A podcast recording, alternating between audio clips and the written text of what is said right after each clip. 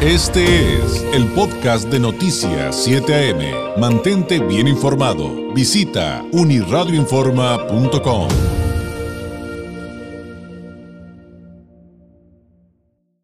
Le agradezco enormemente al presidente de la Coparmex Tijuana, licenciado Roberto Rosas Jiménez, nos tome la llamada. Licenciado, ¿cómo está? Muy buenos días. David, gusto saludarte a ti y a tu público, a tus órdenes. Pues eh, creo que un tema eh, en este momento, bueno, habría muchos temas muy importantes, licenciado, sin duda, pero en este momento le quisiera preguntar de lo que está pasando con el Consejo Ciudadano de Seguridad Pública de Baja California y lo que hizo la administración estatal, porque creo que es muy evidente que la participación de la iniciativa privada para, eh, pues, eh, de alguna manera también evidenciar lo que sucede, hacer estos reclamos, pues ha llevado a ataques eh, que, la ciudadanía de repente nos sentimos en medio. ¿Cuál es el posicionamiento desde la Coparmex respecto a estos señalamientos de que la administración de Bonilla busca debilitar la participación ciudadana en estos organismos? Eh, mira, David, como claramente lo dices, eh, para no extrañar lo que ha sucedido con el gobierno actual, la denostación y protagonismo de los niveles del gobierno del Estado no faltan. Y en esta ocasión pues, es por parte de su secretario del Estado, el cual pues no respeta a la ciudadanía al incumplir con sus funciones.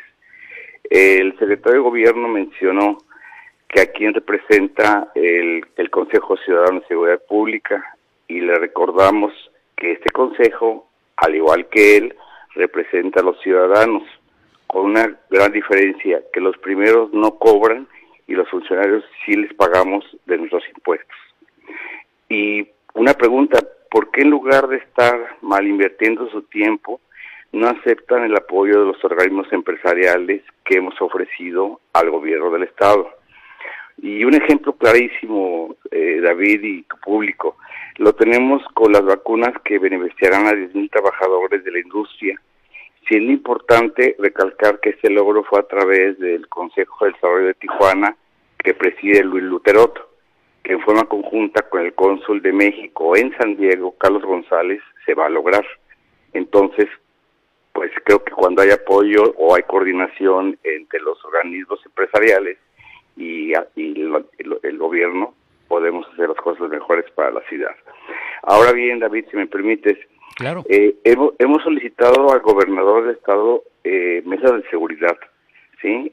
No se han dado, simple y sencillamente porque él no ha aceptado y es importante recordarle su promesa siendo candidato y confirmando la misma al ser ya nuestro gobernador, que la seguridad era únicamente su responsabilidad. Él lo dijo. ¿Y qué ha pasado en este periodo? Sí, en Tijuana, lo acabas de anunciar, lamentablemente llegamos ya a la cifra de 800 asesinatos en estos 146 primeros días de los eh, 2021. Además, continuamos con un Congreso subordinado, ¿sí? Al no autorizar eh, eh, presupuesto al Poder Judicial de Baja California para ampliar dos juzgados familiares en Tijuana, uno en Mexicali y dos salas de segunda instancia y central de actuarios. Entonces, ¿de qué manera se va a impartir la justicia si ellos mismos, de acuerdo a un presupuesto que ya venía ahorrándose en el gobierno anterior, pues no lo ejercen, o sea, no le dan, como dicen comúnmente, uñas al tigre o garras al tigre, ¿no? Sin duda. Eh, eh, evidentemente creo que todos entendemos que eh, para procurar justicia, para eh, todas estas acciones que tienen que ver con brindar paz a una comunidad, pues también se requiere presupuesto. Oiga, licenciado, creo que esto va concatenado, sé que son asuntos separados, que son asuntos distintos, pero de alguna manera van en la misma lid y me refiero a que también hay señalamientos de los eh, integrantes ciudadanos, por ejemplo, en el sistema estatal anticorrupción.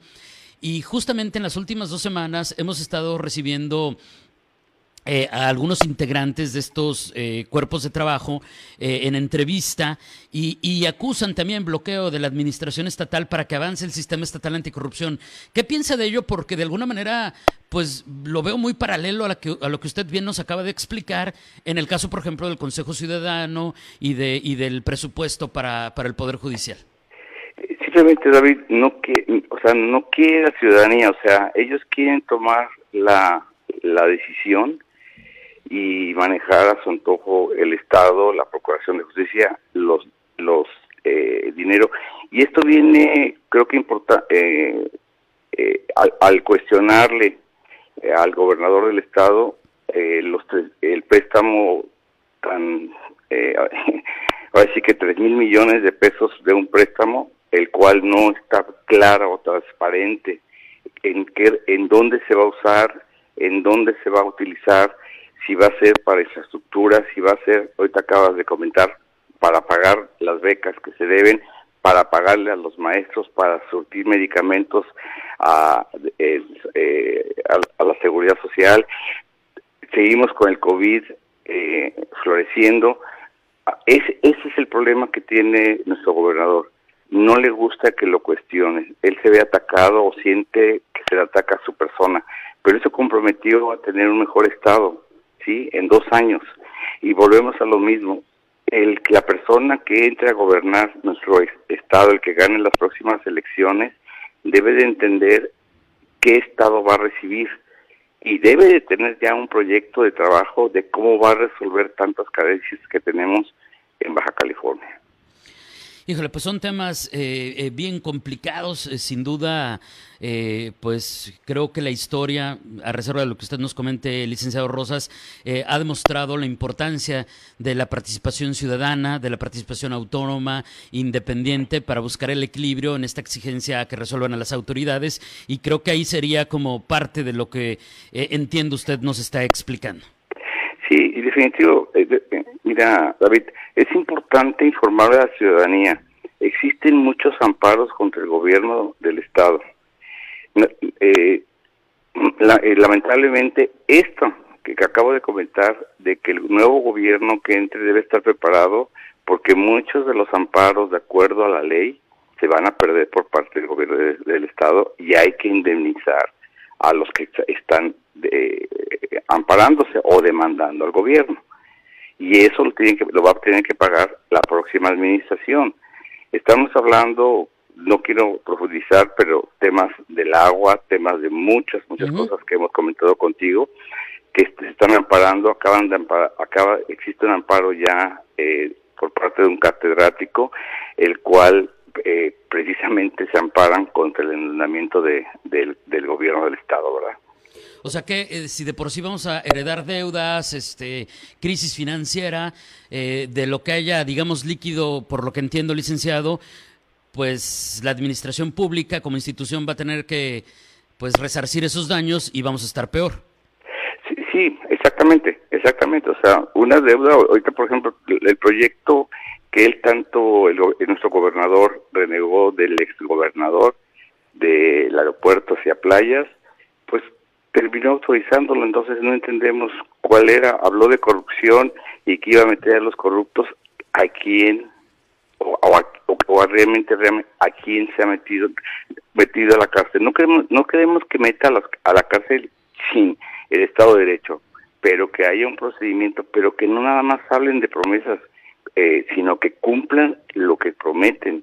Ya estamos cansados de esas campañas y creo que continuamos metiéndome en otro tema, continuamos con las mismas, ¿no? Claro. El licenciado, le agradezco enormemente que nos haya tomado la llamada. ¿Algún mensaje final, alguna reflexión de cierre? Sí, rapidísimo, David. Nada más eh, me despido solicitando a la ciudadanía salgan a votar y que su voto sea razonado eh, por las candidatos o candidat por las y los candidatos que consideren con más capacidad y que dejemos los primeros lugares de abstencionismo a nivel nacional. Sin duda. ojalá, ojalá dejemos eso atrás. Que, híjole, la verdad es que, pues qué vergüenza, licenciado, perdón, pero pues hay que salir a participar. Creo que es un gran mensaje. Gracias y muy buenos días. Buen día, hasta luego. Es el licenciado Roberto Rosas Jiménez, presidente de la Coparmex Tijuana. Este fue el podcast de Noticias 7am. Mantente bien informado. Visita unirradioinforma.com.